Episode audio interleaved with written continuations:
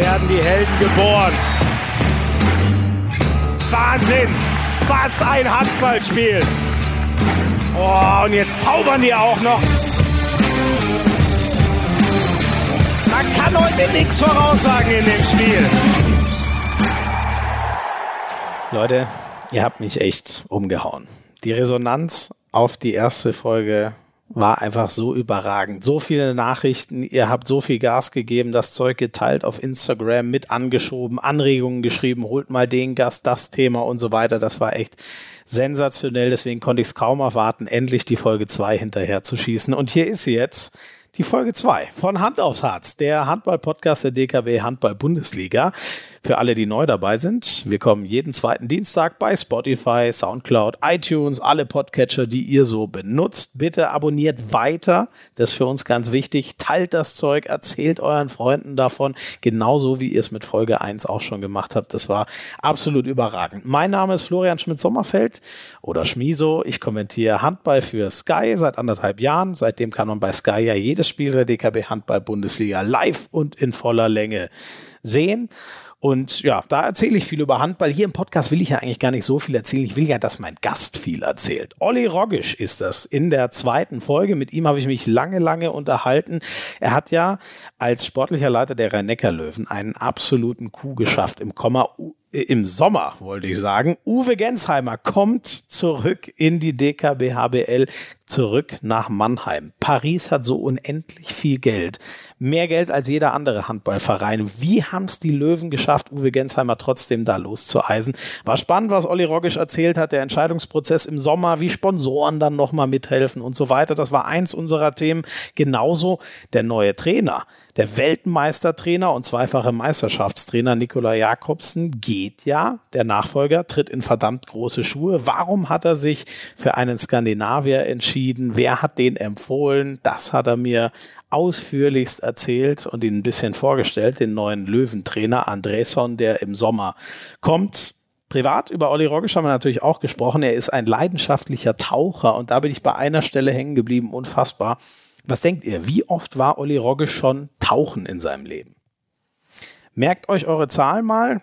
Wenn es 50 oder 100 sind, kann ich euch gleich sagen, das hätte ich so ungefähr gedacht, viel zu wenig. Es ist unfassbar, wie oft Olli Roggisch in seinem Leben schon tauchen war. Das werdet ihr auch erfahren nachher im Podcast. Dann gehen wir ja auch immer gerne auf Hörerfragen ein und da gab es eine von einem gewissen Silvio Heinevetter, der eine oder andere kennt ihn vielleicht, der hat eine sehr delikate Frage zum Gewichtsverlauf von Olli Roggisch seit seinem Karriereende erzählt. Ich will gar nicht zu viel vorwegnehmen. Es war wieder, finde ich, verdammt amüsant, hat eine Menge Spaß gemacht. Ich hoffe, die habt ihr jetzt auch beim Hören.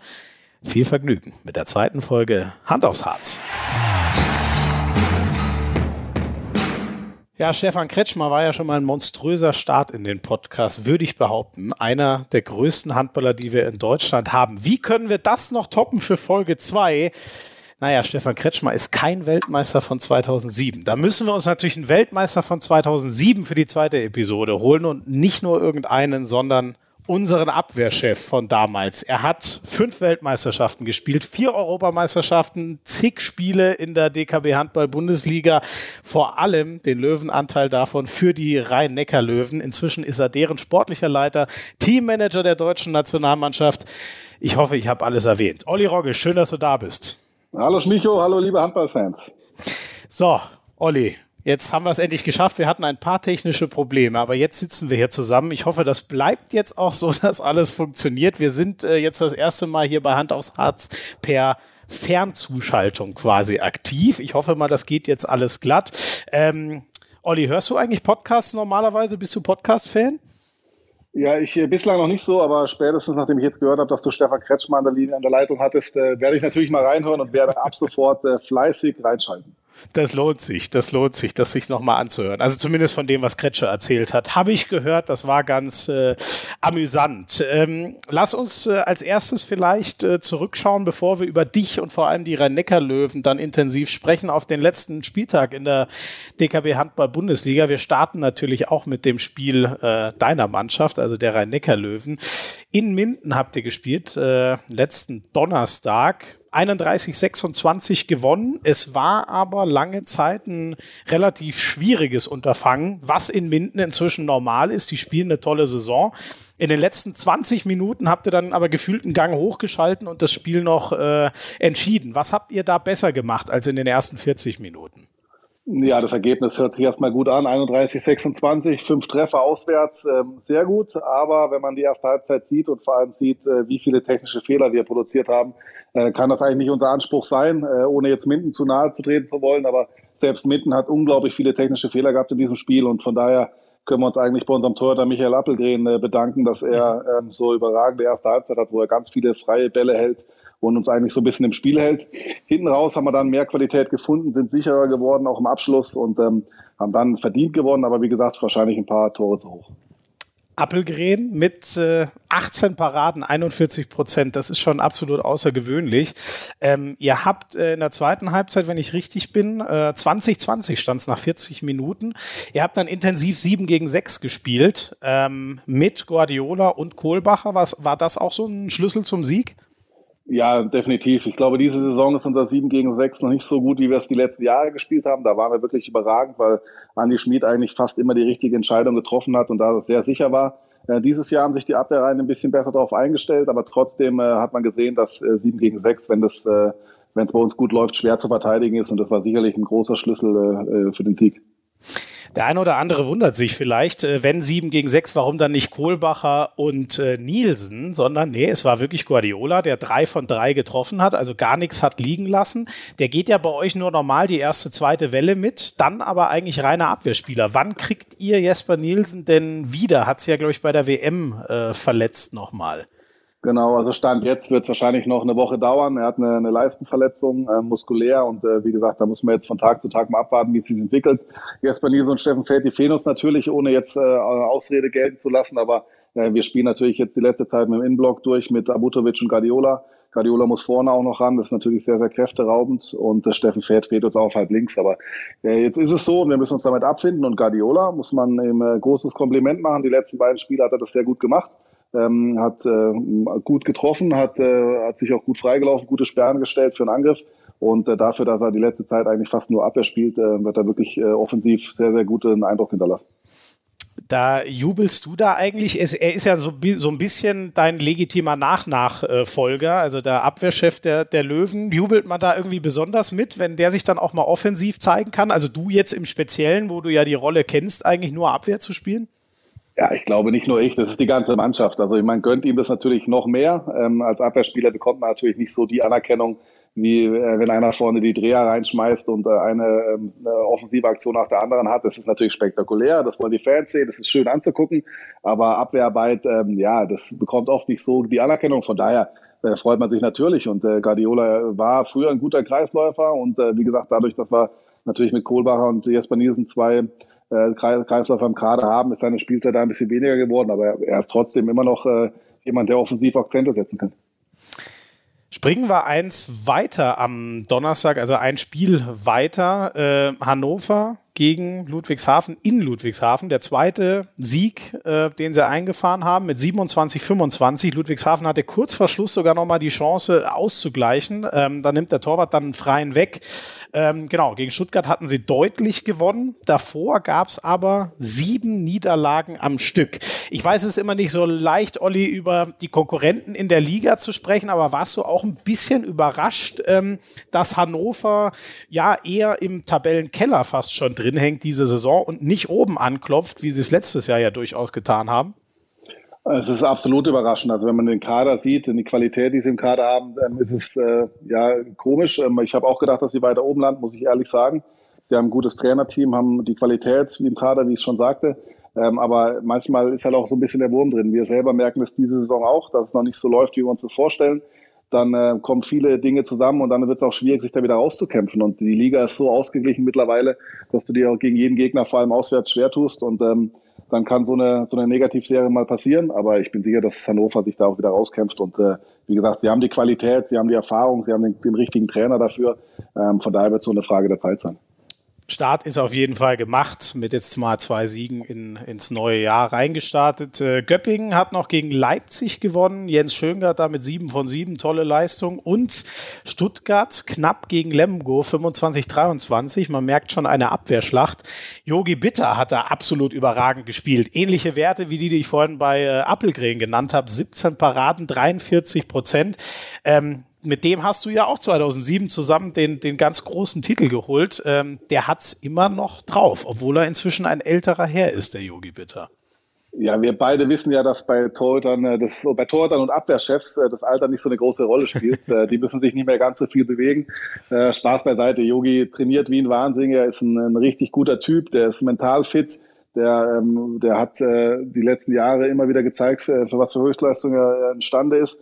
Und ähm, muss ich wirklich einen Hut ziehen, was er da in Stuttgart abliefert, ist schon sensationell und äh, ja, ist ein ganz, ganz wichtiger Faktor ähm, für, für Stuttgart. Jetzt, wo Mimi Kraus weg ist, darüber sprechen wir gleich auch noch mal wahrscheinlich noch mehr. Am Sonntag kam dann natürlich der absolute Hammer. Kiel gegen Magdeburg. Kiel kassiert die dritte Saisonniederlage, die erste zu Hause mit 25, 28. Äh, ich weiß nicht, hast du es sehen können, Olli, oder warst du da mit anderen Sachen beschäftigt? Ja, ich glaube, das wäre schlimm, wenn ich mir so ein Spiel nicht anschauen würde. Natürlich bin ich vor dem Fernseher gesessen, auch wenn das Wetter hier im Süden äh, so schön war, dass äh, ja meine Frau mit meinem Sohnemann spazieren war und ich saß zu Hause, habe Handball geguckt. Aber äh, das ist natürlich Pflichtprogramm und äh, ich war überrascht, äh, wie viele technische Fehler der THW zu Hause gemacht hat. Ähm, mhm. Das war natürlich auch ein bisschen eine Einladung für Magdeburg. Und Magdeburg muss man wirklich sagen, Respekt. Sie haben es äh, äh, gut in der Abwehr hingekommen, haben aggressiv gedeckt, hatten einen überragenden Torhüter, wie Kiel auch. Ähm, da haben sich beide nicht viel geschenkt. Aber SCM hat weniger Fehler gemacht und war in der entscheidenden Phase abgezockt, haben da wirklich gute Würfe genommen und ähm, hatten da auch ähm, ja, das, das bessere Händchen. Und wie gesagt, der THW Kiel, ich glaube, so viele technische Fehler zu Hause ähm, sieht man beim THW selten. Sie haben jetzt sechs Minuspunkte. Ihr habt sieben. Hast du so gesehen ein bisschen gejubelt, weil das eure Chancen auf Platz zwei auf den Champions League Platz natürlich schon erhöht? Ähm, ich glaube, das muss man äh, ja, von, von zwei Seiten sehen. Es ist natürlich so, dass wir natürlich gucken, was macht Kiel, aber natürlich auch sehen, was passiert hinter uns. Und Magdeburg äh, ist nicht ganz so weit von uns weg. Und äh, wenn wir mal unser Programm noch sehen, wie viele Auswärtsspiele wir noch haben, haben wir wirklich noch ein äh, Hammerprogramm, wahrscheinlich das schwerste Programm von, von den Mannschaften, die da oben drin stehen. Mhm. Und äh, von daher orientieren wir uns um beide Seiten. Äh, ich war relativ neutral. Äh, natürlich, wenn du beim SDM früher gespielt hast, dann hast du so ein bisschen Feeling noch für den SDM, das gebe ich ehrlich zu, aber äh, unabhängig jetzt vom Tabellenplatz. War, glaube ich, deine letzte Station, ne? wenn ich richtig bin, bevor du zu den äh, Löwen gegangen bist.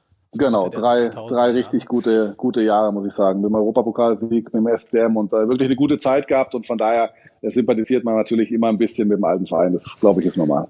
Und spielen ja auch einen Handball, den man, glaube ich, nur sympathisch finden kann. Das ist jedes Mal überragend anzuschauen, was Magdeburg da auf die Platte bringt. Ähm, ich nehme mal an, im hohen Norden ist schon schwer gejubelt worden. Also ich nehme mal an, die Flensburger, die haben eindeutig Magdeburg die Daumen gedrückt, äh, haben dann ihre Pflichtaufgabe ganz locker gelöst gegen Erlangen mit zehn Toren, 28, 18. Da war so der Knackpunkt nach einer Viertelstunde, dass Nico Büdel rot gesehen hat bei den Erlangern dann war das Ding eigentlich gegessen und die Flensburger Abwehr, 18 Gegentore, die steht wie ein Wall. Olli, sind sie schon Meister? Die SG, verteidigen die den Titel? Es sieht gut aus, aber ich glaube, wenn man Flensburger selber fragen würde, würden sie sagen, die Saison ist noch lange. Genauso sehe ich es auch, jetzt ohne ähm, unsere äh, Ambition da äh, reinzuschmeißen. Aber ich glaube, dass Kiel immer noch gefährlich ist. Die, äh, die können jetzt äh, die Saison äh, ohne Niederlage beenden, auch wenn auch schwierige Auswärtsspiele dabei sind. Aber ähm, Flensburg hat natürlich jetzt einen Lauf. Äh, wir selber wissen, wie sich das anfühlt. Wir hatten äh, zwei, drei Saisons, wo es uns ähnlich ging, wo wir dann auch deutscher Meister geworden sind und wo du irgendwann das Gefühl bekommst, dass du, egal wie es steht, jedes Spiel noch drehen kannst, dass du ein unglaubliches Selbstvertrauen hast, dass du als Spieler auch knapp gewinnst, so wie Flensburg auch in der Hinrunde, ganz viele knappe Spiele äh, in der Endphase entschieden und irgendwann, ähm, ja, dann hast du auch so einen Imbus der Unbesiegbarkeit, dann, äh, dann, dann, dann wuppt es manchmal einfach, äh, wo es bei anderen Spielen eben hakt und da muss man Flensburg ein Riesenkompliment machen dieses Jahr spielen sie einen richtig guten Handball, decken gut, haben gute Torhüterleistung, da passt alles zusammen. Und dann ist es auch schwer, Flensburg zu schlagen. Aber wie gesagt, ich glaube, entschieden ist noch nichts, auch wenn es für Flensburg gut aussieht. Das heißt, du gehst auch davon aus, dass die nicht mit äh, null Minuspunkten, was es ja von Kieler Seite schon mal gab, die perfekte Saison, mit null Minuspunkten werden sie aber nicht ins Ziel reiten. Kann ich mir nicht vorstellen. Dafür ist die Liga, glaube ich, in der Breite zu stark geworden und äh, wäre, wäre natürlich brutal. Also wenn sie es hinkriegen, gut ab. Aber ich glaube, dass es äh, immer noch schwere Auswärtsspiele gibt für Flensburg, wo sie vielleicht noch Punkte lassen können. Aber wie gesagt, äh, jetzt haben sie ein gewisses Polster, können sich auch mal einen Ausrutscher leisten. Aber wie gesagt, wir hatten das bei uns selbst auch schon, wo man dann denkt, okay, ein Spiel kann man verlieren und dann macht es auf einmal Peng Peng und dann wird es knapp und dann kriegt man das Nervenflattern. Wie gesagt, äh, äh, mhm. von daher ist es noch eine, ist es noch ein weiter Weg, aber äh, die, Voraus die Voraussetzungen sind natürlich perfekt für Flensburg, keine Frage. Ist das eigentlich noch äh, vom letzten Jahr? Also ich nehme mal an, das sprichst du an. Äh, gefühlt wart ihr eigentlich auch schon Meister äh, und dann gab es ähm, ja äh, ein Unentschieden, glaube ich, in, in, in Melsungen. Es gab äh, Niederlagen, die so nicht einkalkuliert waren. Auf einmal war Flensburg vorne. Ähm, gefühlt ist das ja jetzt schon wieder ewig her. Wir hatten schon eine WM, wir hatten eine tolle Hinrunde. Ähm, nagt das irgendwie immer noch an euch oder liegt das gefühlt weit weg? Also für mich liegt es gefühlt weit weg. Man muss natürlich schon sagen, dass wir dieses Jahr ein bisschen unsere Probleme haben. Ähm, darf natürlich auch nicht vergessen, dass wir mit Hendrik Pekeler ähm, einen, unser Mittelblockspieler von Kiel verloren haben. Wir haben äh, Harald Reinrind an Kiel verloren. Ähm, dann ist Kim Ekdalurier nach Paris gegangen. Also ist natürlich auch schon so, dass ein paar Leistungsträger uns verlassen haben und ähm, wir dann gezwungen waren, relativ schnell zu reagieren, gerade bei der bei dem Verlust von Harald Reinkind, der eine Option im Vertrag hatte. Ähm, das kam relativ überraschend. Dann war es auch nicht so ganz so einfach, auf diesen Positionen adäquat nachzulegen. Und ähm, glaube aber trotzdem, dass wir jetzt für die nächsten Jahre eine, eine sehr, sehr gute Mannschaft zusammen haben. Ähm, wird so eine kleine Veränderung geben im, äh, im Sommer. Und äh, wir müssen jetzt gucken, dass wir diese Saison vernünftig abschließen. Äh, wenn wir die Chance noch auf Platz zwei kriegen, werden wir, werden wir sie nehmen. Aber wir wissen auch, dass es natürlich eine, ein Hammerprogramm ist für uns, äh, wie ich schon angesprochen hatte, ähm, mit den vielen Auswärtsspielen ja, wird, wird sehr, sehr, sehr schwer dieses Jahr. Und wir merken schon, dass es nicht so optimal läuft. Vielleicht lief es die letzten drei Jahre auch so ein bisschen über Niveau. Äh, Andi Schmid hatte drei Jahre, drei, vier Jahre auf absolutem Top-Level. Und äh, so geht es einigen anderen Spielern auch. Und wenn man dann ein Jahr mal hat, wo es nicht optimal läuft, dann ist es in der Liga nun mal so, dass man auch äh, ganz schnell mal ein paar Punkte verliert. Und ähm, ja, die Situation haben wir dieses Jahr sind wir schon eigentlich voll im, im nächsten Thema. Machen wir noch ganz kurz den Spieltag, äh, Spieltag rund. Die Füchse schlagen Gummersbach mit 25 zu 19. Da waren es vor allem die Nationalspieler. Heinefetter hat überragend gehalten. Drucks hat fünfmal getroffen, Wiede viermal. Der BHC schafft einen unfassbaren 10 zu 0 Tore, Tore-Lauf, so kurz vor der Halbzeit. Ich glaube, das erste Tor noch nach der Halbzeit äh, schlägt so mit Wetzlar mit 26, 22. Und das ist noch ein Thema, bevor wir zu den Löwen zurückkommen, was ich gerne noch mit dir besprechen möchte. Ähm, Melsungen schlägt Bietigheim am Ende doch deutlich mit 31-24, aber da waren natürlich alle Augen auf Mimi Kraus, der am Donnerstag, also am gleichen Spieltag noch für Stuttgart gespielt hat und dann am Sonntag auf einmal im Bietigheimer Trikot aufläuft. Ähm, wie warst du auch überrascht? Ist ja auch einer deiner, deiner Mannschaftskameraden von 2007. Äh, das, also gefühlt von außen hat sich das jetzt nicht angedeutet. Man wusste, okay, der, der, äh, der Vertrag wird nicht verlängert, aber dass er direkt in der Saison noch geht, da habe ich jetzt nicht mitgerechnet, ehrlich gesagt. Ich glaube, da hat keiner mitgerechnet. Ähm, ich bin auch fest davon ausgegangen, dass äh, der Vertrag in Stuttgart erfüllt und sich dann äh, umorientiert. Man muss natürlich auch sagen, jetzt bekommt er die Möglichkeit, sechs Monate in Bietigheim mit äh, und wenn der Klassenerhalt geschafft wird, noch ein Jahr Vertrag in Bietigheim. Somit hat er natürlich eine Sicherheit als Spieler immer schön. Ähm, da kann er natürlich planen. Ähm, aus Vereinssicht, wie gesagt, kann ich nicht beurteilen, warum und wieso. Das müsste man die Stuttgarter fragen. Aber ich glaube, für Mimi ist es eine, eine gute Situation, jetzt mit Bietigheim alles reinzulegen. Er wird da äh, das Maximum geben. Und wenn, wenn Bietigheim eine Klassenhalt schaffen würde, hat er noch ein Jahr Vertrag. Von da, vor allem kann ich, kann ich ihn da verstehen. Er möchte nicht mehr umziehen, möchte in der Region bleiben. Er hat eine Familie, zwei Kinder. Von daher aus Spielersicht absolut nachzuvollziehen. Ähm, Stuttgart, wie gesagt, da kenne ich die Details nicht. Sollte er äh, nicht in Bietigheim weitermachen, wenn der Klassenerhalt nicht klappt. Ich meine, äh, Mannheim ist ja jetzt auch nicht so weit weg von Stuttgart. Zweiter Mittelmann noch für euch, hinter Andi Schmid? Na, ich glaube, wir sind gut aufgestellt ähm, und äh, haben natürlich auch für nächste Saison schon äh, die Planung so weit, dass der Kader eigentlich steht. Äh, von daher ist Mimi Kraus, glaube ich, für jede Mannschaft ein interessanter Spieler, der, äh, der immer mal ein Spiel entscheiden kann. Ähm, für uns, für nächstes Jahr wird er nicht in Frage kommen, aber wie gesagt, ich glaube, ein Spieler wie Mimi Kraus muss sich da keine Sorgen machen. Das ist natürlich für ihn schon so, äh, dass er diese Nähe zu Stuttgart, zum Schwabenland äh, gerne halten möchte. Und von daher drücke ich ihm jetzt erstmal die Daumen, dass mit Bietigheim alles so funktioniert, wie er sich das vorstellt. Und im Idealfall sehen wir ihn dann nächstes Jahr auch noch im Bietigheimer Trikot. Das ist ja, du, du, du kennst ihn, wie gesagt, gut aus der Nationalmannschaft. Ähm, ist das einer, der so einen Verein, ich meine, Bietigheim, die sind ja jetzt alles andere als abgeschlagen oder so mit sechs Punkten. Ähm, ist Mimi Kraus einer, der da nochmal so einen extra äh, Push geben kann, dass du vielleicht noch die ein, zwei Punkte mehr holst, die es am Ende entscheiden können? Das denke ich auf jeden Fall. Erstmal ist es natürlich ein super Zeichen an die Mannschaft, dass man äh, an den Klassen halt glaubt, sonst würde man so einen Transfer nicht tätigen. Ähm, das ist ja auch eine, eine Stange Geld, die man da in die Hand nimmt. Von mhm. daher bin ich mir sicher, dass das äh, die Mannschaft beflügeln wird, dass er ein sehr, sehr positiver Typ ist, der immer 100 Prozent gibt, der hart trainiert, der auch gute Laune in so eine Mannschaft reinbringt. Ähm, das, viele haben ihm das ja angekreidet, dass er zu locker sei und dass er vielleicht das nicht so ernst nehmen würde. Andersrum kann man natürlich sagen, er ist auch jemand, der da sehr, sehr viel Spaß in so ein Training reinbringt. Und ich glaube, das ist sehr, sehr positiv. Und äh, so wie ich Mimi immer erlebt habe, ist er ein absoluter X-Faktor für jede Mannschaft. Und äh, er ist auch ein Spieler, der in entscheidenden Phasen die Verantwortung übernimmt, der sich da nicht zu so schade ist, da den, den entscheidenden Wurf zu nehmen. Und äh, er hat äh, äh, alles, was man mitbringt, um so eine Mannschaft natürlich weiterzuhelfen. Und von daher bin ich mir sicher, dass er ähm, für den einen oder anderen Punkt für Bietigheim noch sorgen kann, den sie sonst nicht holen würden. Das klingt ja wie gemalt für einen äh, Abschießkandidaten, was er alles mitbringt. Das kann man, glaube ich, alles gut gebrauchen. Spielentscheider, gute Laune und so weiter. Hoffen wir mal, dass es äh, den Bietigheimer nutzen wir bis zum Schluss einen richtig spannenden Abschießkampf kriegen. Da machen wir einen Strich drunter. Erstmal unter den Spieltag, den Donnerstag und Sonntag haben wir, glaube ich, gut aufgearbeitet. Und dann äh, kommen wir mal zum großen Thema Rhein-Neckar-Löwen, wobei ich noch einmal gerne einen Schlenker machen würde. Ja, ein kurzer Schlenker ähm, zur WM nochmal zurück, ähm, wobei es ist so halb WM, halb Rhein-Neckar-Löwen. Es ist ja schon ähm, bisschen außergewöhnlich, dass du eine, ich möchte mal behaupten, nicht un unwichtige Funktion als sportlicher Leiter bei den Rhein-Neckar-Löwen hast, aber gleichzeitig auch Teammanager der deutschen Handball-Nationalmannschaft bist. Wie kriegt man das denn unter einen Hut? Ja, da muss ich erstmal mich bei den Rhein-Neckar-Löwen, glaube ich, bedanken. Ähm, es war damals so, dass mein Vertrag ja noch ein Jahr lief, ich dann ein Jahr früher in Rente gegangen bin, ähm, weil einige andere, einige Verletzungen dann so schlimm geworden sind, dass ein Weiterspiel nicht mehr möglich war und äh, habe dann die Reißleine gezogen. Dann ging erstmal die Tür auf bei den Rhein-Neckar-Löwen, ähm, wo ich dann für zwei Jahre äh, in Anführungszeichen ein Praktikum machen konnte. Ich wurde damals von der Berufsgenossenschaft bezahlt.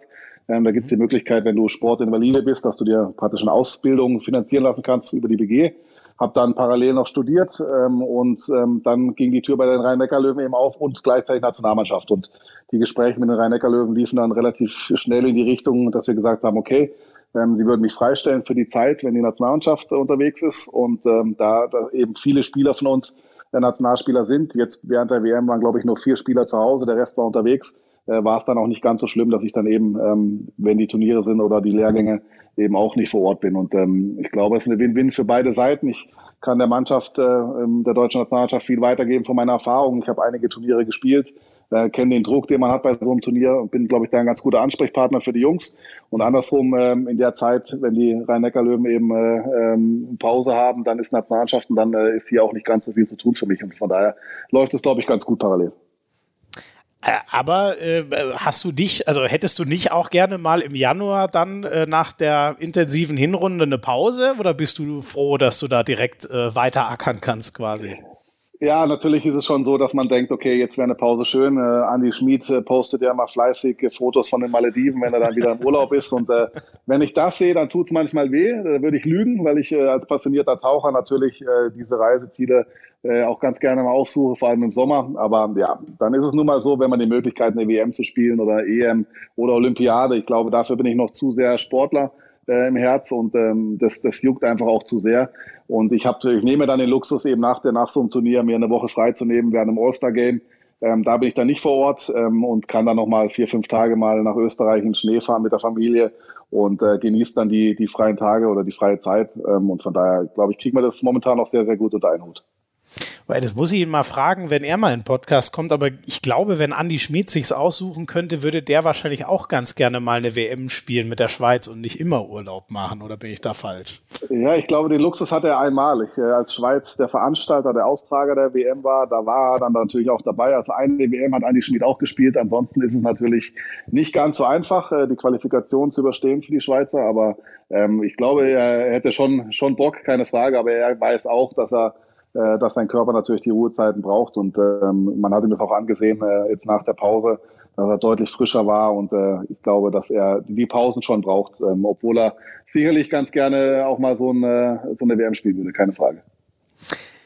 Wenn wir ein bisschen über die Rhein-Neckar-Löwen noch, äh, noch sprechen, äh, bei euch ist ja äh, eine Menge, ja, steht eine Menge an im Sommer, äh, würde ich mal behaupten. Ähm, zunächst mal die Frage, du, du als sportlicher Leiter, wie muss ich mir das eigentlich vorstellen? Ihr habt ja jetzt zum Beispiel einen Trainerwechsel im Sommer, über den wir gleich noch sprechen. Ähm, es gibt ja eine Geschäftsführerin mit Jennifer Kettemann, du bist der sportliche Leiter. Ich schätze, dann gibt es ja auch noch Sponsoren, Aufsichtsrat, die da mitreden wollen. Wie ist denn da die Entscheidungsfindung, zum Beispiel für so eine ja, extrem wichtige Entscheidung wie äh, wer wird der neue Trainer nach Nikolai Jakobsen?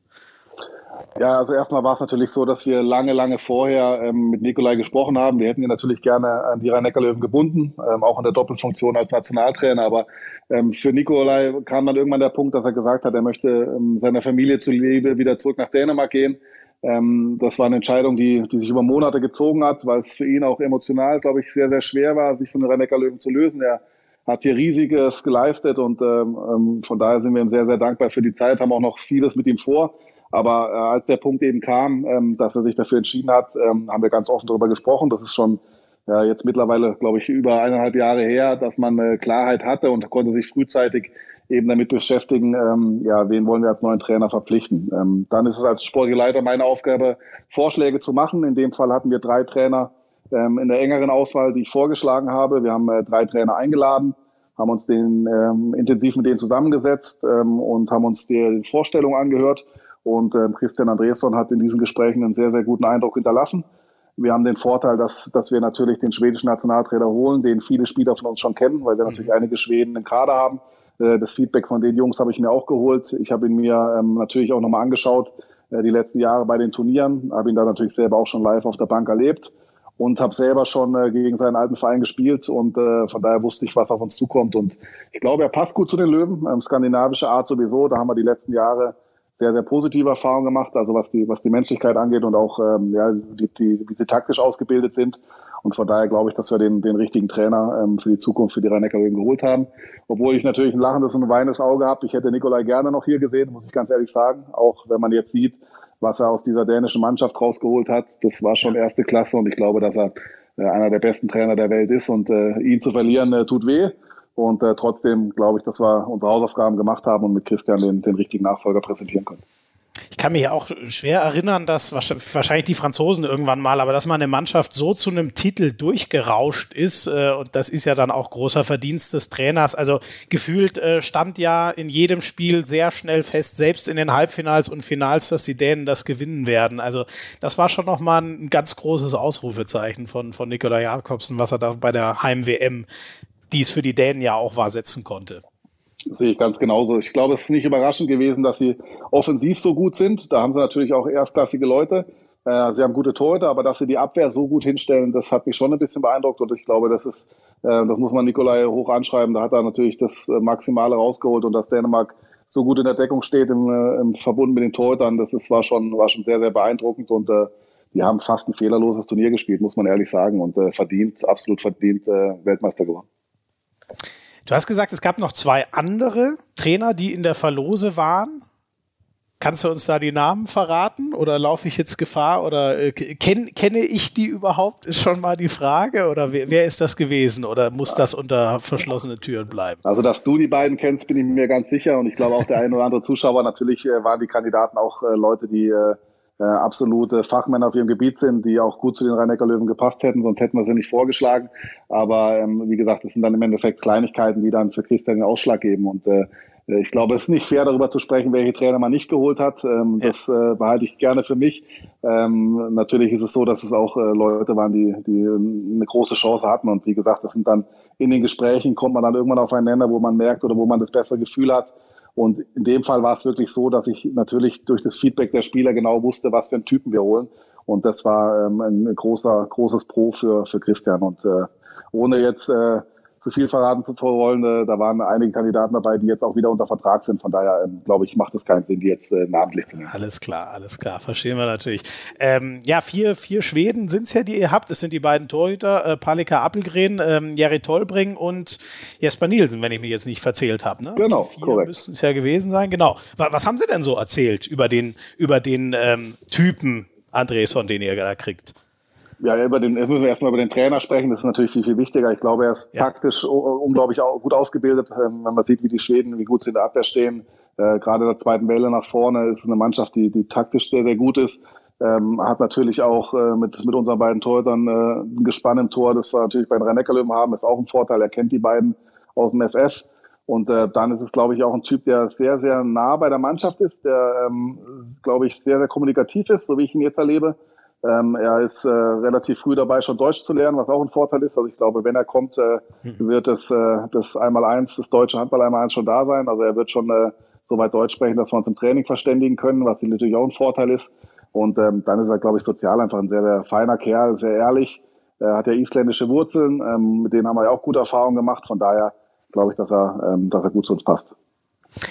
Was für eine Art Handball lässt er denn spielen? Ich nehme mal an, das ist so die, die Fortsetzung des, äh, ich nenne ihn jetzt einfach mal Nikola Jakobsen Handballs, den ihr die letzten Jahre gespielt habt. Ja, die Schweden spielen ein bisschen anders in der Abwehr. Es ist äh, oft so, dass die Schweden ein bisschen defensiver spielen, also diese, ähm, diese defensive 6-0-Deckung, viel mit Block. Aber ich glaube, dass er natürlich auch viele Dinge übernehmen wird, die wir jetzt bei den Rhein-Neckar-Löwen so schon erfolgreich spielen. Ähm, ich glaube, jeder Trainer beschäftigt sich ja lange vorher mit dem Verein, zu dem er dann äh, potenziell wechseln könnte, schaut sich an, ob das System dazu passt, äh, ob die Spieler dazu passen und ähm, Nikola Jakobsen ist so ein guter Trainer, dass äh, Christian sicherlich seine neuen Ideen mit reinbringen wird, klar, aber er wird ja auch sehen, was wir aktuell spielen. Ähm, wir haben den gleichen Playmaker nächstes Jahr mit Andy Schmid, von daher ist, glaube ich, angriffstaktisch ähm, wird, wird viel mit ihm natürlich auch besprochen. Äh, Abutovic, Jesper Nielsen und Guardiola in der Abwehr sind auch so eingespielt und auch so erfahren, dass wir viele Dinge auch von dieser Saison übernehmen werden.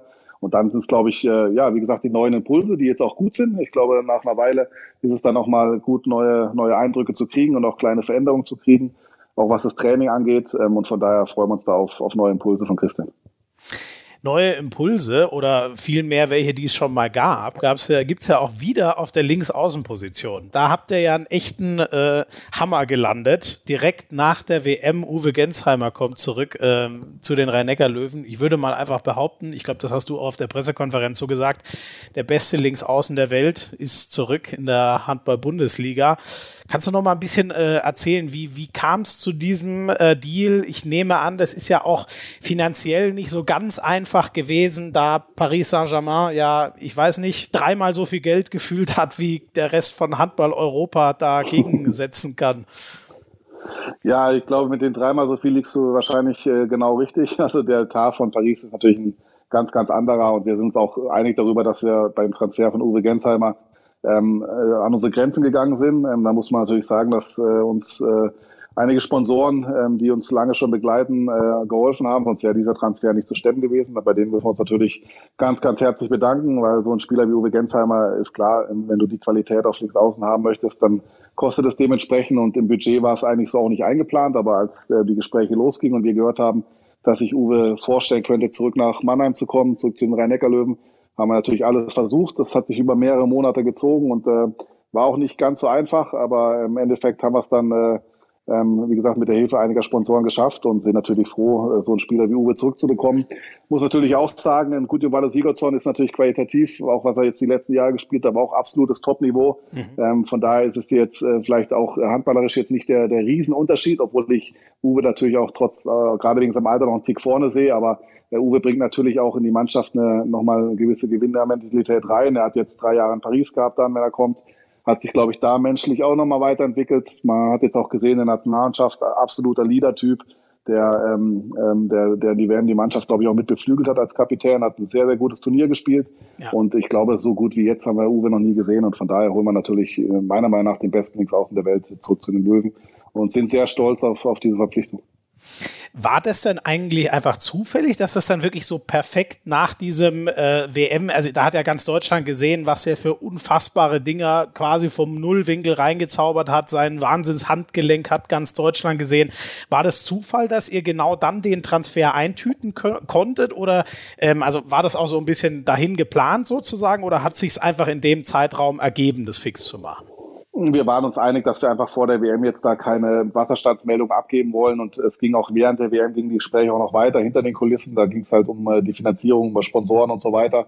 Ähm, jetzt ohne ins Detail gehen zu wollen, aber im Endeffekt äh, war während der WM auch noch nicht klar, ähm, wann wir die Unterschrift äh, oder wann wir alles in trockene Tücher geben können. Und ähm, dann haben wir einfach gesagt, jetzt geben wir während der WM keine Wasserstandsmeldung raus äh, warten, bis die WM zu Ende ist und dann, äh, glaube ich, haben wir auch einen guten Zeitpunkt gefunden. Das hätte natürlich auch anders laufen können.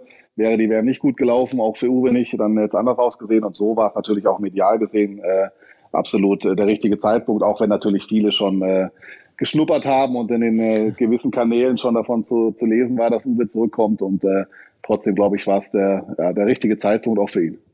Ja, absolut. Und kann ich mir das bei den Transferen dann wirklich so, Transfer, äh, bei den Sponsoren meine ich, wirklich so vorstellen, dass die, äh, oder ihr geht auf die zu und sagt, wir hätten die Möglichkeit, da nochmal so ein richtiges Ausrufezeichen äh, zu setzen und dann wird abgeklopft, ob die bereit sind, dafür nochmal vielleicht extra Budget zur Verfügung zu stellen? Läuft das ungefähr so?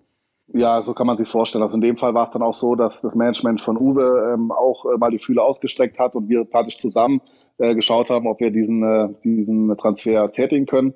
Und ähm, wie gesagt, wir sind froh, dass auch unsere Sponsoren da ähm, sich so, ähm, ja, so sehr reingehängt haben und auch, auch den Mehrwert gesehen haben. Ich glaube, es ist auch, äh, wie gesagt, nicht nur spielerisch, dass wir Uwe den besten Linksaußen der Welt holen, sondern wir holen auch einen richtigen Typen zurück. Er war Kapitän dieser Mannschaft und ich glaube, dass wir da ähm, nochmal einen Schritt nach vorne machen. Ähm, und das, wie gesagt, haben die Sponsoren genauso gesehen und ähm, absoluter äh, Top-Transfer für uns. Wunderbar. Die anderen Transfers äh, auf der Abgangsseite, zwei sind schon fix. Äh, Vladan Lipovina, euer zweiter Rückraum Rechter, nenne ich ihn jetzt mal, hinter Alexander Pettersson, der ja schon den Löwenanteil der Spielzeit kriegt. Und der zweite Rechtsaußen hinter Patrick Rötzky, äh, Bogdan Radivojevic, die werden gehen. Bei Radivojevic weiß man auch schon, dass er nach Szeged geht. Ähm, was macht ihr denn dann noch auf der Zugangsseite? Könntest du es jetzt exklusiv hier vermelden? äh, auf rechts außen äh, gibt es noch nicht so viel melden. Äh, wie gesagt, da sind wir sehr, sind sehr, sehr guten Gesprächen und werden da auch relativ zeitnah ein Ergebnis präsentieren können. Aber du hast schon richtig gesagt, Bogdan verlässt uns, ähm, sind da ähm, ja schon sehr, sehr weit in den Verhandlungen, aber noch keine, keine äh, Tinte unter Vertrag oder der Tinte noch nicht getrocknet, wie man so schön sagt. Von daher kann ich das heute leider noch nicht vermelden. Äh, und auf Rückraum rechts, da sind wir tätig geworden, holen da einen jungen Dänen, äh, Kirke Löke aus Dänemark, der jetzt mhm. aktuell noch verletzt ist, hat sich leider vor der WM äh, einen Kreuzbandriss zugezogen, das, das hintere Kreuzband. Er ist zum Glück aber nicht operiert worden und äh, ich denke, dass er zum Saisonstart oder zum Vorbereitungsstart wieder fit sein wird. Und äh, er wäre Nummer eins gewesen auf Rückraum rechts in Dänemark, hätte da äh, auch mit dem Weltmeistertitel zu den Rhein-Neckar-Löwen kommen können. Aber wie gesagt, dann kam die Verletzung dazwischen. Aber auf ihn freuen wir uns sehr, sehr wurfgewaltiger Spieler, noch jung, ähm, sehr entwicklungsfähig und ich glaube, dass wir da ähm, nochmal äh, eine sehr, sehr gute Ergänzung zu ähm, Alexander Pettersson haben. Das ist ja eigentlich, ähm, ihr habt ja verlängert ähm, bis 2021, wenn ich richtig bin, und dann ist Pettersson 41 Jahre alt. Ich hoffe, ich erzähle jetzt keine falschen Zahlen. Das ist ja schon äh, ungewöhnlich für einen Feldspieler, dass man den nochmal so lange bindet. Ja, ich glaube, es gibt auch, äh, wenn es eine Nationalität gibt, wo man mal so einen Vertrag abschließen kann, dann sind es die Isländer. Man sieht es bei Sigurdsson, wie fit er ist. Alexander Pettersson ist genauso. Ähm, er hatte vor ein paar Jahren ein bisschen Schulterprobleme, hat es aber hervorragend überstanden und man sieht ihm eigentlich sein Alter auch nicht an.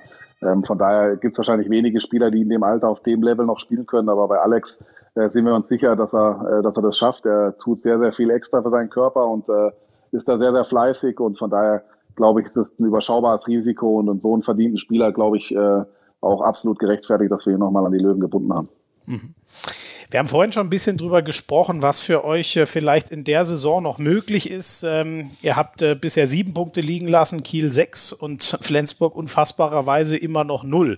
Äh, du hast gesagt, ihr schaut auch schon ein bisschen nach äh, unten, um sozusagen Platz drei abzusichern gegen Magdeburg. Ähm, ich habe das noch aus Kiel so im Kopf, da hieß es letztes Jahr, okay, jetzt einmal Champions League verpasst, das geht gerade noch, aber ein zweites Mal in Folge sollte das nicht passieren.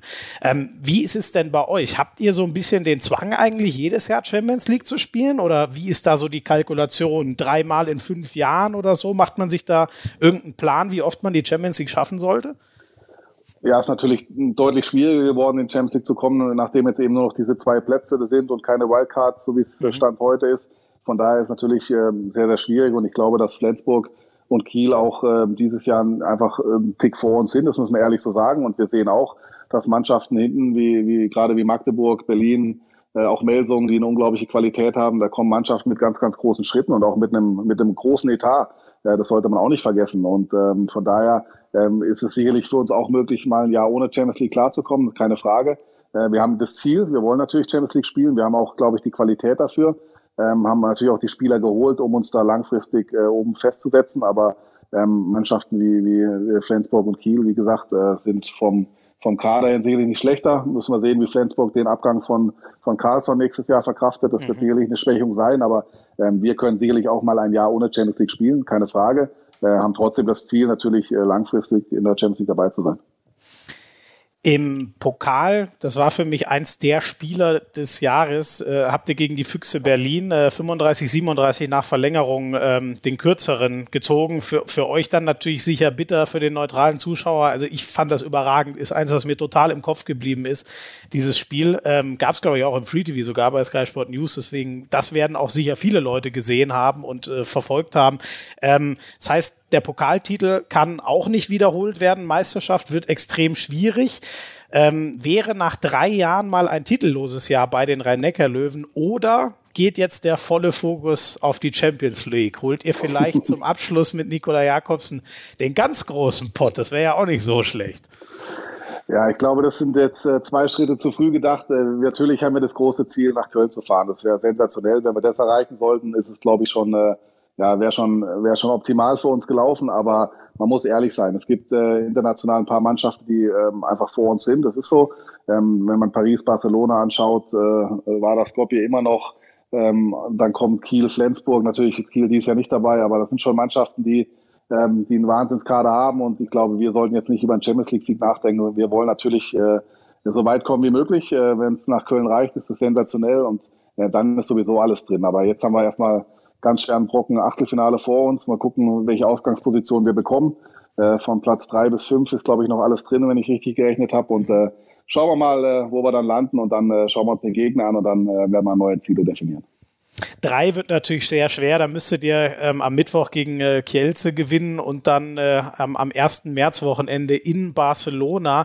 Ich habe mal so ein bisschen durchgerechnet. Ähm, wenn ihr Vierter werdet, also ich, ich gehe davon aus, äh, dass äh, im, im Achtelfinale, das packt ihr sowieso. Ich sehe euch natürlich als deutscher Optimist sowieso im Viertelfinale. Dann ist natürlich die große Frage, ähm, auf welchen der beiden Gesetzten trifft man? Wenn ihr Vierter wärt, ähm, müsstet ihr gegen PSG ran. Wenn ihr Fünfter bleiben würdet, dann würdet ihr wieder äh, aus der Mannschaft aus eurer Gruppe treffen auf Barcelona. Und ich erinnere mich da an eure allererster Champions League, an euer allererstes Champions League Spiel der Saison.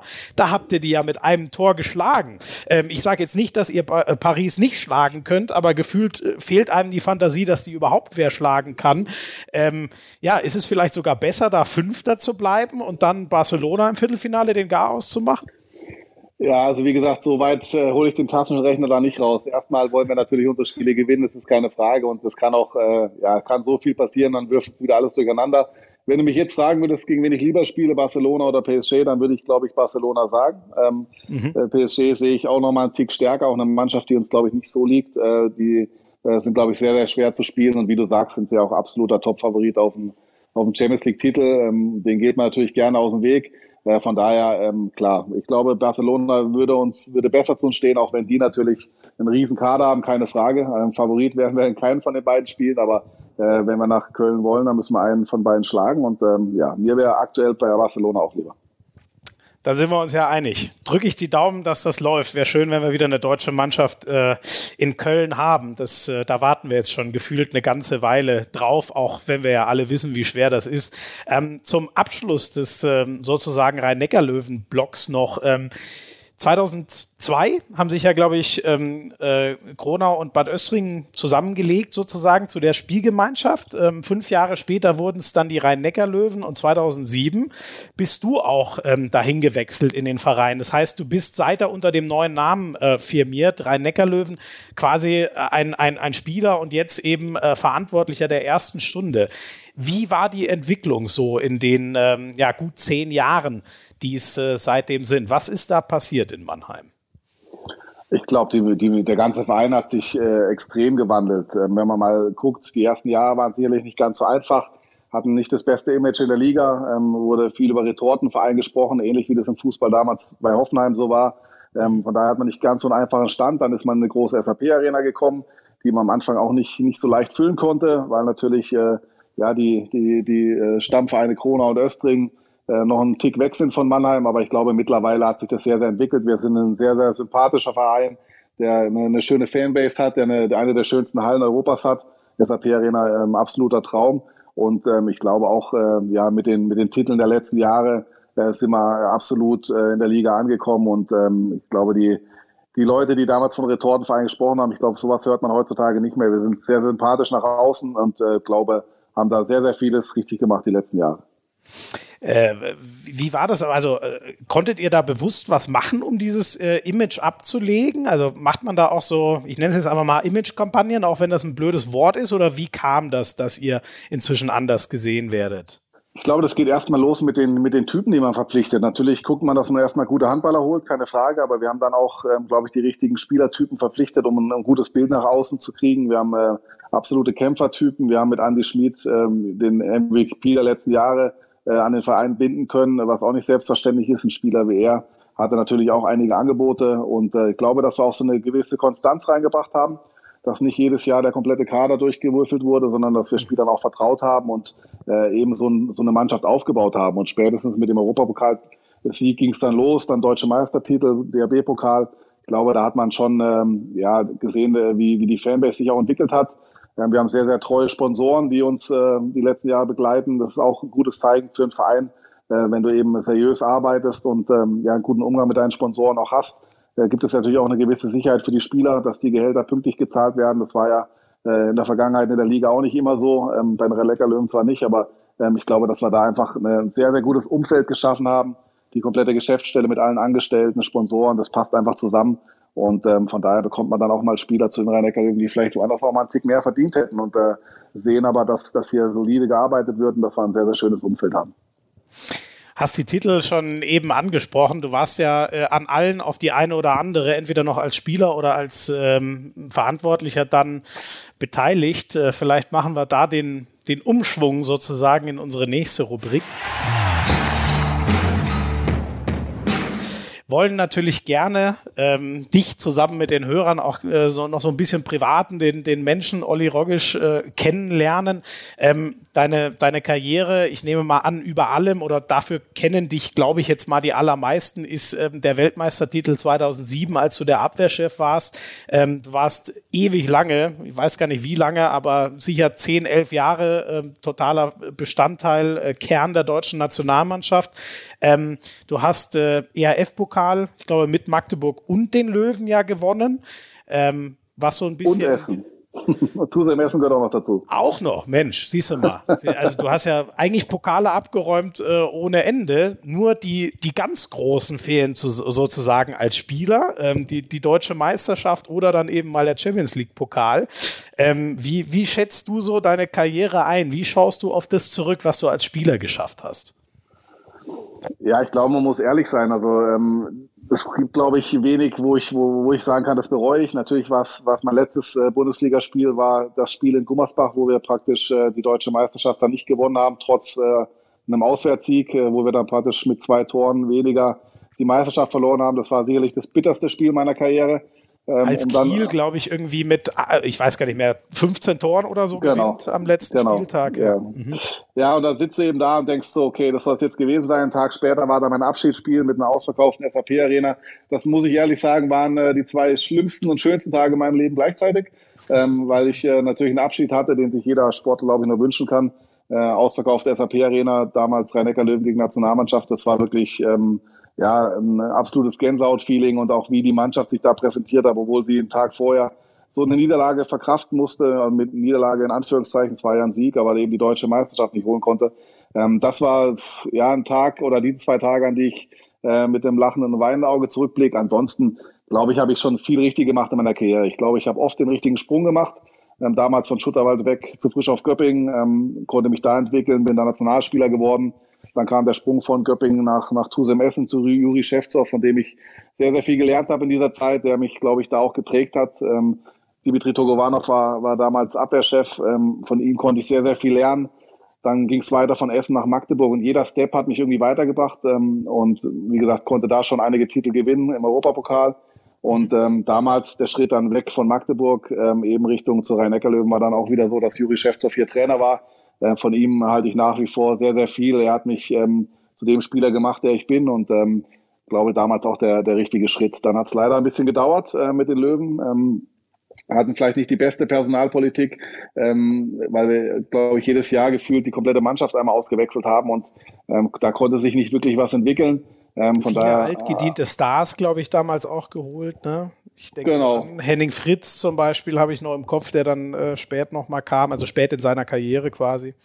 Ja, aber das waren ja Leistungsträger, davon spreche ich nicht mal, aber ich glaube, dass man einfach zu wenig darauf geschaut hat, ähm, wie die Mannschaft zusammenpasst. Jeder Einzelne für sich war, war Top-Spieler, ähm, auch wenn man wenn man guckt, was wir für, ähm, wir für Schützen verpflichtet haben, die ähm, natürlich absolute Topspieler waren. Nur die Mannschaft, glaube ich, hat nie so zusammengepasst, wie es eben jetzt der Fall ist. Und äh, ohne jetzt einzelne Spieler daraus zu kitzeln, man muss natürlich schon sehen, dass man, wenn man nur Alpha-Tiere in der Mannschaft hat, ist es eben auch schwierig, eine Mannschaft zu formen. Und ähm, das haben wir, glaube ich, die, die letzten Jahre eben besser gemacht, dass man auch schaut, wie, wie passt so eine Mannschaft zusammen und äh, da hat sich der Verein, glaube ich, entwickelt. Aber zurück zu mir, ähm, glaube ich, äh, wie gesagt, viel richtig gemacht. Äh, dass es irgendwann der, der Sprung war, eben weg vom, äh, vom Kreisläufer zum reinen Abwehrchef, glaube ich, war dann auch irgendwann naheliegend, weil äh, ich glaube, das ganz große Talent äh, für, für ganz oben hatten dann andere. Und dadurch, dass ich mich dann eben auf diesen Abwehrposten reduziert habe, glaube ich, habe ich mich da nochmal so weiterentwickelt, dass ich dann ja eben diesen Sprung zur Nationalmannschaft auch und ähm, ja die die äh, die Titel feiern konnte, die ich äh, die ich jetzt geholt habe.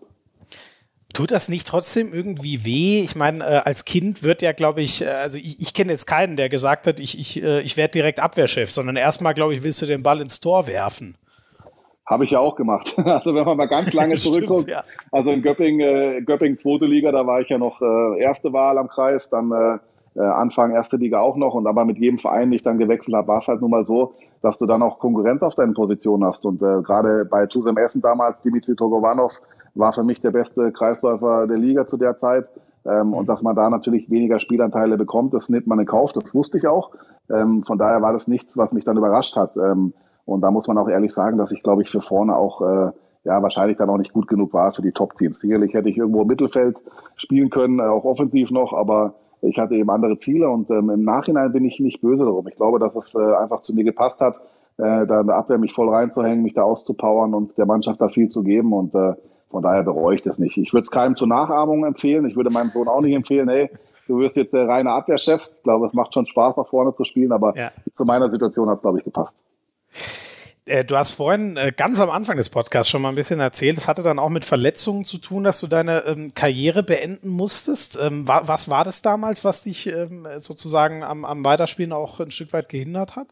Es sind viele, viele Verletzungen gewesen. Also im Endeffekt waren es vier Verletzungen zusammen, die dann eben den Ausschlag gegeben haben. Es ist so, dass man als junger Spieler so eine Knieverletzung zum Beispiel schnell wieder wegsteckt. Das war nach vier, fünf Wochen wieder im Training und es geht wieder voran. Nur wenn du ein gewisses Alter eben erreicht hast, dann dauert es eben auch länger, bis der Körper so eine Verletzung wegsteckt. Und ich hatte damals einen Innenbandriss im Knie, habe mir damals den Ellbogen gebrochen. Äh, dann kam eine Handverletzung dazu, die, ähm, die schwerwiegend war, die zwar schon ein bisschen länger zurück war aber dann wieder aufgebrochen ist und in der Summe war es dann einfach irgendwann zu viel und äh, dann hat mein Rücken auch gestreikt. Das war eigentlich die Verletzung, die mir am Schluss am meisten Probleme gemacht hat, dass man eben mit der Bandscheibe Probleme hat, dass jedes Training eigentlich zur Qual wird und ähm, man ohne Schmerztabletten gar nicht mehr laufen kann. Und das ist natürlich ein Punkt, wo man auch mal darüber nachdenkt, hey, ähm, ist es das dann wert, um noch ein Jahr zu spielen? Oder sagt man jetzt, okay, man zieht die Reißleine und will eben dann auch äh, später vielleicht mal mit seinem Sohnemann noch mal ein bisschen äh, Skifahren gehen und sich ein bisschen bewegen können. Und äh, das war es mir dann nicht wert. Und wie gesagt, dann, dann gingen die Türen auf bei den Rhein-Neckar-Löwen und beim Deutschen Handballbund. Und dafür bin ich sehr, sehr dankbar und glaube, habe da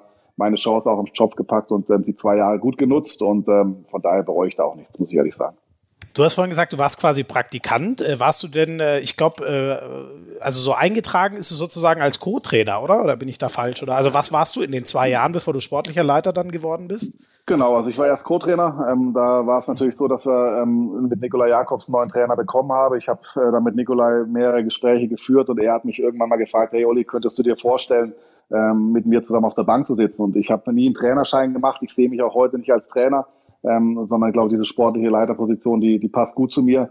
Ähm, und äh, es war einfach so, dass wir mit Nikolai das Agreement hatten. Wir, wir probieren das. Und Nikolai ist ein Trainer, der ähm, ja wenig, glaube ich, oder nicht so viel mit seinem Co-Trainer zusammenarbeitet, wie vielleicht das andere tun. Und äh, ich habe mich eben um die Dinge außenrum gekümmert, um ihn den Rücken frei zu halten, dass er sich voll auf seine ähm, sportlichen Bereiche konzentrieren kann und äh, ich eben die ganzen organisatorischen Dinge außenrum äh, abdecke. Mhm. Und von daher haben wir da, glaube ich, einen ganz gutes, äh, guten Mix gefunden.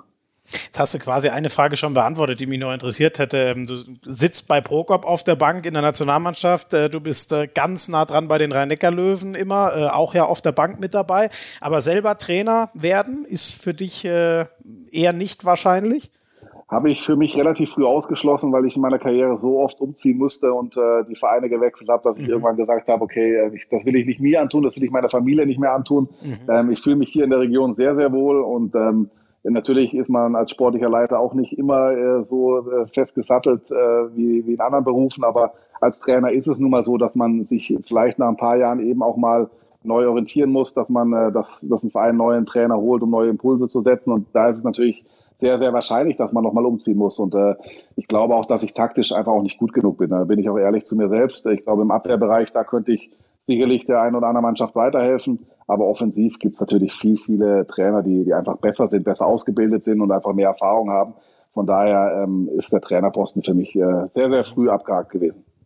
War es denn so, wenn du dann äh, Abwehr, äh, wenn du nur Abwehr gespielt hast, äh, dann äh, hast du dich da auch irgendwie auf die Bank gesetzt und dann fokussiert auf was mache ich gleich oder auch mal ausgeruht, ähm, auch mental? Ähm, hast du dir dann auch gar nicht so richtig angeschaut, was die im Angriff machen oder wie, wie hast du diese Zeit auf der Bank genutzt, als du noch Spieler warst? Hm, das, natürlich schaut man das Spiel trotzdem an, das ist ja klar. Aber es ist schon so, dass man sich gerade auf der, der Spielvorbereitung viel mehr auf die Abwehr konzentriert. Also mhm. ein Spieler, der vorne hinten spielt, der sitzt dann bei der, beim Videostudium drin und schaut natürlich ein Spiel ganz anders, als ich das tue. Ich war praktisch in jedem Training nur in der Abwehr gestanden. Ich habe in der jeden, jeden Videobesprechung äh, mich explizit nur auf die Abwehr vorbereitet, weil ich wusste, ich spiele vorne nicht. Von daher ist es sicherlich schon spezieller gewesen. Man hat auch, ich gucke Handballspiele auch ganz anders, glaube ich, wie zum Beispiel Andi Schmid, der sich natürlich voll auf den Angriff fokussiert und guckt, hey, das, was können wir gegen die Abwehrreihen tun? Und äh, man, ich glaube, niemand guckt ein Handballspiel wie Andi Schmid, weil niemand diese Kriminalität im Hirn hat, habe ich so das Gefühl. Ja, andersrum ist es natürlich auch interessant zu sehen, wenn Andi da mal auf links außen in der Abwehr steht, dann äh, sieht man eben auch, dass er schon wieder über den Angriff nachdenkt, weil Stimmt. der ein oder andere Einläufer nämlich dann übersehen wird. Aber Spaß, bei, Spaß beiseite. Ich glaube, das kann man schon äh, ein bisschen spiegeln. Also andersrum, wie ich eben nur Abwehr gesehen habe, ist, ja. ist, so, ist, so, ein Spieler wie Andi eben, der guckt sich den Angriff an. Und äh, äh, man merkt schon, dass man sich natürlich da ähm, vielleicht in der Zeit noch ein bisschen besser vorbereiten kann, weil man eben nur eine Sache im Kopf hat. Ja. Du bist ja, ähm, also kommt zumindest äußerlich so rüber, äh, schon ein, ein, ein Kumpeltyp, der, der Kumpel, der Spieler, hast ja vorhin auch mal angerissen, dass du mit deiner Erfahrung natürlich dem einen oder anderen sicher noch was mitgeben kannst. Ähm, andererseits in dieser sportlicher Leiter, ich nenne es mal Managerposition, bist du ja auch irgendwie der Chef. Ähm, führt das manchmal zu Problemen? Gibt es da manchmal so ein bisschen äh, Zwiespalt zwischen, keine Ahnung, Good Cop, Bad Cop bei Olli Roggisch oder so? Ich muss sagen, die ersten Wochen waren sicherlich äh, gewöhnungsbedürftig, weil man natürlich mit einigen Spielern selbst zusammengespielt hat und mit denen man natürlich ganz anderes Verhältnis hat. Ähm, ich hab, mhm. äh, bin bis heute mit Andy Schmid in einem Zimmer. Das wird sich nächste Saison dann äh, ändern, aber bislang ist es so, dass ich immer noch ein Doppelzimmer mit Andy habe äh, bei den Auswärtsspielen. und von daher, oh, das wusste ich gar nicht. Spannend, genau, okay. Hat, hat natürlich Vorteile, weil man sehr, sehr nah an der Mannschaft dran ist und sehr, sehr viel mitbekommt. Ähm, wahrscheinlich mehr wie jemand, der eben den Verein wechselt und äh, beim neuen Verein von Null anfängt als sportlicher Leiter. Mhm. Ich habe mir die Frage auch lange gestellt, wie es nach meiner Karriere aussehen sollte und ich äh, äh war, wäre sicherlich, es wäre sicherlich leichter gewesen, den Verein zu wechseln, zu sagen, okay, man startet in einer neuen Funktion von Null bei einem neuen Verein. Die Möglichkeiten gab es. Ähm, ich habe mir das auch lange angehört, aber bin dazu der Entscheidung gekommen, dass ich das gerne äh, versuchen möchte. Und ähm, es ist natürlich auch so, dass nach und nach Spieler, mit denen man eben noch zusammengespielt hat, auch aufhören oder den Verein nochmal wechseln, so man äh, mit den neuen Spielern einen neuen und anderen Weg findet. Das ist sicherlich so. Äh, man, ich behandle alle Spieler gleich, keine Frage, aber man hat natürlich schon noch mal einen anderen Draht zu Spielern, die man eben von, von damals noch kennt. Mhm. Eine Spezialfrage habe ich noch, die wurde mir quasi aufgetragen. Äh, wer ist denn eigentlich der größte Partyhengst bei den rhein löwen Andi Schmid kann es ja eigentlich nicht sein, wenn der, äh, wenn du immer weißt, was der treibt, weil ihr im gleichen Zimmer seid. es gibt ja auch äh, Tage, an denen äh, ein Ausgehen gewünscht ist, auch von Vereinsseite. Äh, und gerade in der Vorbereitung, da baut man immer gerne mal so einen Mannschaftsabend an, wo die Jungs sich nochmal kennenlernen können, wo man äh, die neuen Spieler auch nochmal richtig integrieren kann. Und das hatten wir auch, haben wir jedes Jahr. Und da muss man ehrlich sagen, ist Andi Schmid weit vorne. Man traut sich nicht so zu als Schweizer.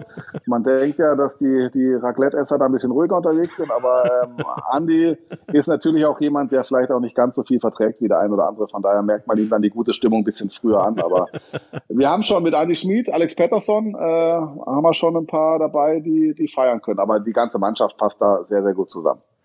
Gut, äh, Andi hat natürlich auch gar kein Gramm Fett, um irgendwo den Alkohol einzulagern. Ne? Das geht natürlich alles direkt in den Körper und in die Muskeln und ist äh, im, im, Umlauf. Ne? Da hat er so gesehen schlechte Voraussetzungen, was ihm beim Handball aber sicher zugute kommt. Genau, also den Vorteil, den Nikola Jakobs und ich haben, äh, den hat er natürlich nicht und äh, das ist wahrscheinlich auch der Hauptgrund. Aber äh, er ist ja in der Statur, die er jetzt hat, auch lieber. Ich glaube, ähm, ja, das, das passt schon alles so. Was machst du denn eigentlich, wenn es sich mal gerade nicht ähm, um, um Handball dreht? Du hast vorher erzählt, du gehst gern Skifahren, das kann man auch auf deinem Instagram-Account äh, immer bewundern. Also dreht sich sehr viel um Sport oder was machst du zum Beispiel mit der Familie, mit äh, deiner Frau und deinem Sohn? Ja, mein Sohn ist äh, zwei Jahre und vier Monate und er war in der Tat jetzt nach der WM zum ersten Mal auf Skiern gestanden. Also im Winter ist es Skifahren. Ähm, nicht nur. Das, das, in zwei Jahren geht es schon, dass die Skifahren. Ja, der junge Mann, der war mit eineinhalb Jahren hier in, in St. Leon Roth schon mal auf dem Ski gestanden, als wir mal Schnee auf der Straße hatten. Und wir haben gedacht, wir probieren das einfach mal. Man darf sich das jetzt nicht so vorstellen, dass der da allein die Piste runterfährt.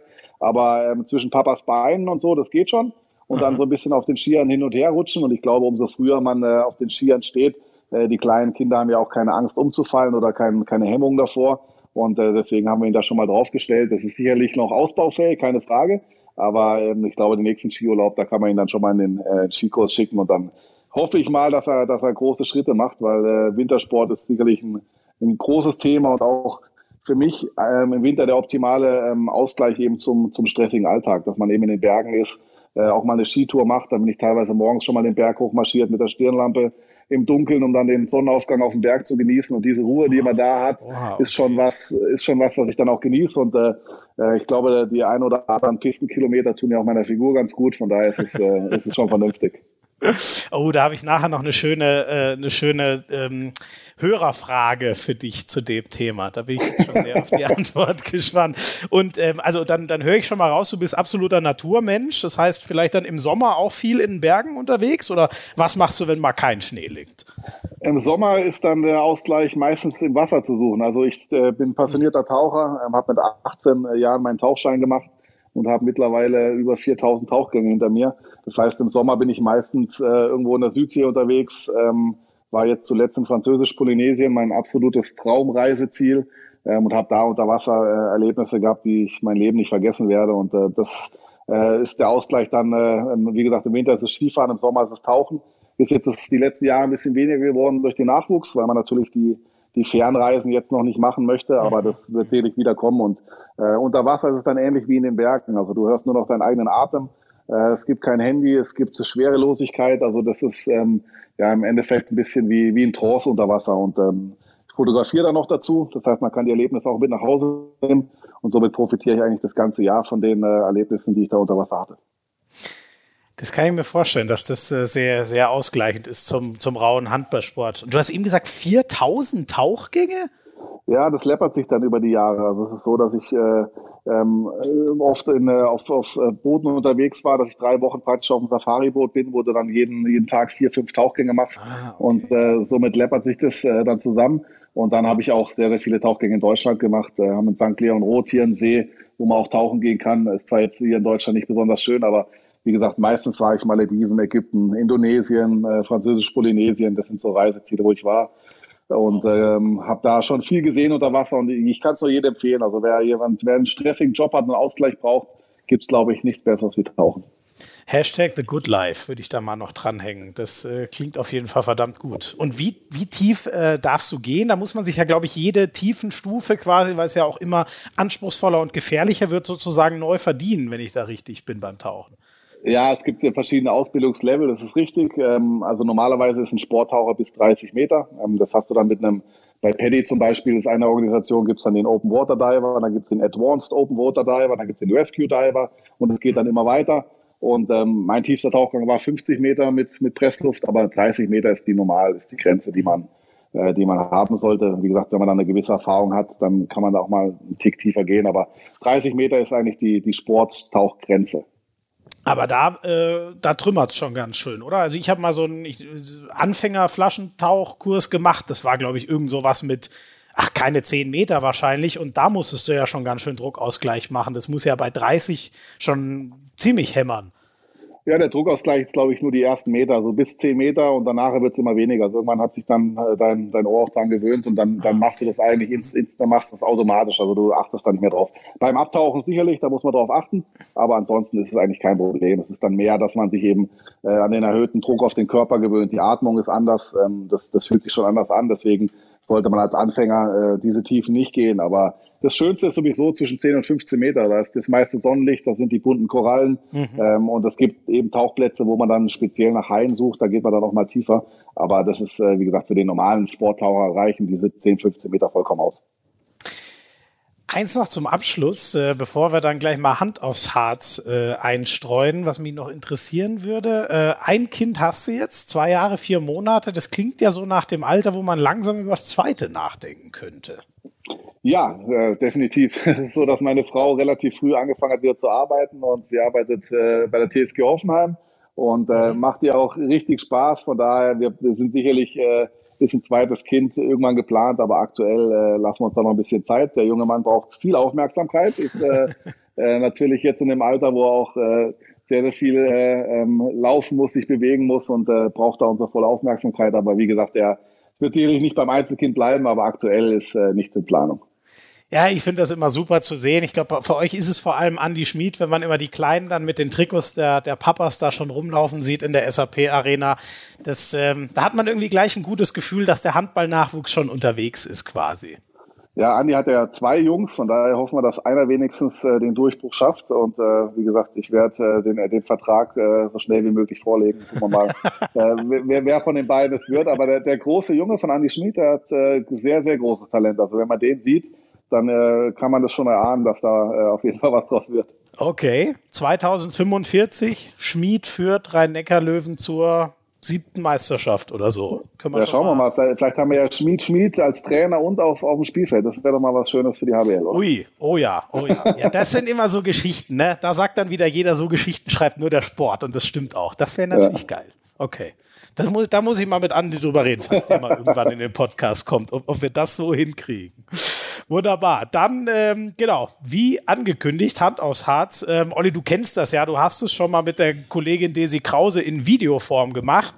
Ja. Ähm, hier im Podcast ist das so ein bisschen äh, anders. Und zwar kriegst du sieben, passend zum sieben Meter quasi, sieben ähm, entweder oder Fragen und darfst dir immer auswählen, ähm, was für dich quasi höher hängt und am besten noch eine kurze Begründung hinterher. Ich glaube, es erklärt sich eh relativ gut von alleine. Die erste Frage wäre, was ist schöner für einen Abwehrchef? Ein astreiner Block oder ein Stil, den Ball klauen?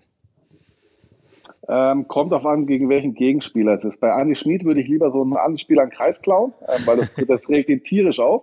Ähm, ansonsten so ein Karabatisch hätte ich lieber geblockt, aber das ist Geschmackssache. Beides, äh, beides wichtig. Aber ich glaube, so ein Stil ist dann noch, äh, noch besser, weil dann hast du ja den Ball in der Hand und kannst dann äh, ein Tor werfen. Ein Block muss ja nicht zwangsläufig zu der eigenen Mannschaft gehen. Ich ja. würde den Stil nehmen.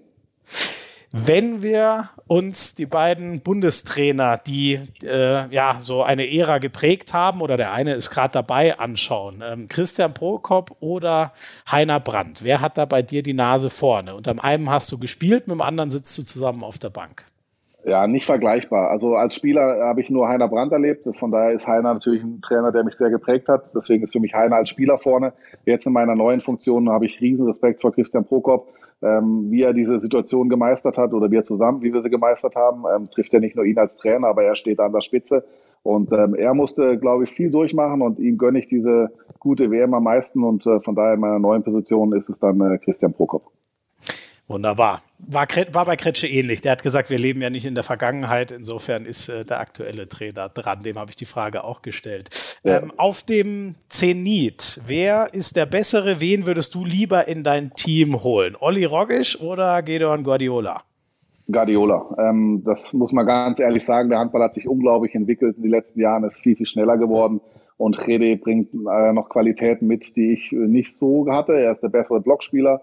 Er hat unglaublich viele Steals über so eine laufende Saison und ähm, ist wahrscheinlich auch äh, sogar noch ein Tick schneller als ich, obwohl er auch nicht der schnellste ist. Aber äh, Handball hat einen Riesenschritt nach vorne gemacht und ähm, da muss ich ehrlich sagen, äh, ist mir da schon lieber. Wow, klare Ansage. Hätte ich jetzt gar nicht so erwartet, aber äh, muss ich noch mal umso mehr. Also ich gucke eh immer auf den Mann. Ist ein überragender Abwehrspieler, aber da muss ich noch mal mehr drauf gucken, jetzt wo der von dir so geadelt wurde. Was ist die schönere Aufgabe, sportlicher Leiter oder Teammanager? Oh, schwierig. Ähm, die schöne Situation ist bei Nationalmannschaft, dass du im Endeffekt, ähm, du verpflichtest ja keine Spieler. Natürlich musst du einen Kader benennen, du musst äh, da schwere Entscheidungen treffen oder der Trainer muss schwere Entscheidungen treffen, die ich natürlich auch mittrage. Ähm, ist auch hart, aber ich glaube, als äh, sportlicher Leiter triffst du natürlich noch ganz andere Entscheidungen. Einen Spielervertrag nicht zu verlängern, äh, einen Spieler eben keinen neuen Vertrag zu geben, ist manchmal nicht einfach. Äh, gerade bei Spielern, die man, die man jahrelang begleitet hat. Äh, man muss manchmal unpopuläre Entscheidungen treffen, weil es natürlich der Etat auch nicht immer hergibt. Und äh, von daher ähm, ist es oft äh, nicht einfach. Ähm, es gehört dazu im Sport, äh, darüber bin ich mir vollkommen klar. Aber die leichtere Situation ist, ist definitiv der Teammanager, ähm, weil man da auch nicht, äh, ja, nicht die größte Verantwortung hat. Also da hast du natürlich noch einen Cheftrainer, du hast einen Co-Trainer. Wir haben mit Axel Kromer noch einen, einen Sportdirektor. Von daher ist meine, meine Rolle da eine ganz andere. Und äh, da kann ich, glaube ich, ein bisschen lockerer reingehen. Äh, und bei den Rhein-Neckar-Löwen, wie gesagt, habe, trage ich eine größere Verantwortung mit Jennifer Kettemann zusammen. Ja. Nochmal eine Frage. Zwei Spieler. Wen nimmst du zur besten Zeit natürlich immer, äh, verglichen auf dem Zenit? Andy Schmid oder Ivano Balic? Das ist eine gute Frage, weil beide keine Abwehrspezialisten sind, obwohl Ivano Balic in der Abwehr dann doch mal offensiv auch mal ganz ordentlich war. Ähm, schwer zu sagen. Äh, ich glaube, die sind offensiv auf einem Niveau. Ähm, da glaube ich, äh, so wie Andi jetzt die letzten drei, vier Jahre unterwegs war, ähm, absolut äh, zu Recht MVP. Ivano Balic natürlich auch ein Weltklasse-Spielmacher, ähm, glaube ich, ein anderer Typ äh, als, als Andi. Äh, die beiden schenken sich nicht viel, ganz ehrlich. Äh, vielleicht hat Ivano Balic leicht die Nase vorne, weil er eben der Abwehr dann auch noch eine andere Rolle hatte. Aber offensiv ist es für mich äh, absolut Andi. Ähm, er ist der beste Playmaker mit Kreisläufer zusammen. Das ist, glaube ich, äh, aller Zeiten. Sowas, glaube ich, wird es auch nach Andi nicht so schnell mehr geben ähm, und äh, hat natürlich auch seine Qualitäten im Wurf, äh, ist taktisch unglaublich gut ausgebildet. Ähm, ja, knappes Rennen, also viel die Rhein-Neckar-Löwenbrille aufgesetzt. Wunderbar. WM, das gibt, WM war jetzt schwierig bei dir, weil du so viele hast. Ähm, aber ich nehme mal an, 2007 oder 2019, das sind die zwei herausragenden. Welche ist denn noch herausragender von den beiden Heimturnieren?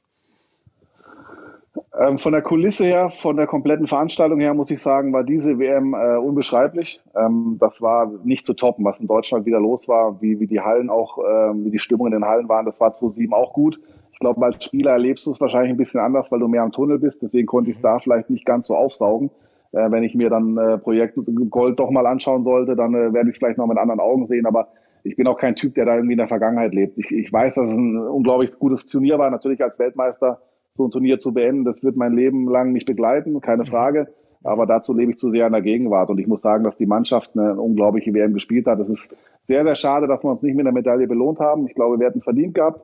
Ähm, und man geht natürlich mit einem keinen so guten Gefühl raus, wenn du die letzten beiden Spiele bei einer WM eben verlierst. Und äh, trotzdem, glaube ich, kann man stolz sein, was wir in Deutschland wieder bewegt haben, wie viele junge Leute wieder Bock auf Handball haben. Und ähm, die Ausstrahlung dieser Mannschaft, die war absolut erste Sahne. Da können wir uns nichts vorwerfen. Und dass es dann gegen Norwegen nicht klappt, da war Norwegen ein Tick cleverer und gegen Frankreich waren wir meiner Meinung nach die bessere Mannschaft und war nicht clever genug am Schluss, das muss man leider zugeben. Ich glaube, genau mit dem wird dir kaum einer widersprechen. Das war, glaube ich, ziemlich perfekt die WM 2019 zusammengefasst. Letzte, die siebte Frage noch. Was hängt für dich höher, die deutsche Meisterschaft oder ein Champions League-Sieg? Da ich noch nie Champions League-Sieger geworden bin, würde ich sagen Champions League. Ähm, aber es ist, glaube ich, schwieriger, deutscher Meister zu werden, weil du da musst du über eine komplette Saison auf absolutem Top-Level spielen. Das ist äh, in Deutschland die, immer noch die stärkste Liga der Welt. Du darfst dir keine Ausrutscher erlauben. In der Champions League kannst du bis zum Final Four auch mal ein Spiel verloren haben, gerade in den Gruppenphasen. Da kannst du Ausrutscher, glaube ich, besser wegbügeln. Und wenn du dann erstmal in Köln bist, äh, siehe Flensburg, dann ist es, oder Hamburg damals, dann ist es auch mal möglich, vielleicht als Außenseiter so ein Turnier zu gewinnen oder so, ein, so einen Pokal zu holen. Von daher ähm, glaube ich, ist deutsche Meisterschaft schon sehr, sehr hoch anzurechnen. Aber wie gesagt, ich bin noch nie Champions League-Sieger geworden. Will da jetzt auch keinen ans Bein pinkeln äh, von den Jungs, die in Hamburg oder Flensburg gespielt haben oder Kiel. Aber ähm, ja, äh, vermeintlich ist die deutsche Meisterschaft schon sehr, sehr hoch anzusiedeln und international Champions League geht natürlich nichts drüber, keine Frage.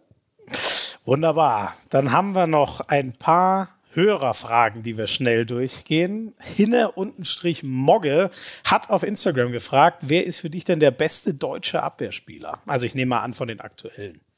Ja, also ich glaube, da können wir zwei nennen. Also Patrick Winczek und Pekela sind unterschiedliche Typen. Äh, Winczek ist so eher der emotionale Typ, der vielleicht auch einen Tick härter spielt als Pekela. Und Pekela hat für mich die beste Beinarbeit von, von allen. Also ist äh, gerade was Kreuzung angeht, äh, super auf den Beinen. Er macht keinen Schritt zu viel, äh, macht genau das, was er machen muss. Ähm, und äh, ist, ist da unglaublich, äh, unglaublich gut. Und Finn Lemke, den haben wir jetzt bei der WM leider nicht so gesehen, aber er ist natürlich auch äh, absoluter emotionaler Abwehrspieler. Also die drei sind auf absolutem Top-Level, keine Frage. Ähm, wenn wir jetzt die WM betrachten, dann muss man schon sagen, also Winczek, Pekler sind beide äh, auf ähnlichem Niveau, auch wenn so unterschiedliche Typen sind. Und wer ist jetzt der bessere, Winczek oder Pekela? Nochmal? Äh, wer ist jetzt der bessere, Winczek der oder bessere? Ja. Dann glaube ich, sage ich äh, jetzt Winczek, weil er dann ähnlicher Typ ist als ich, weil ich brauche, ich glaube, als Abwehrspieler brauchst du auch so diese gewissen Emotionen und die bringt Patrick ja. Winczek rein. Das macht ein Kiel hervorragend und äh, wie gesagt, ohne jetzt Peke zu nahe treten zu wollen, das sind dann Nuancen, aber für mich gehört da für einen Abwehrchef eben auch noch ein bisschen mehr Ausstrahlung noch dazu und das, das hat äh, Winczek, glaube ich, noch einen Tick mehr drauf.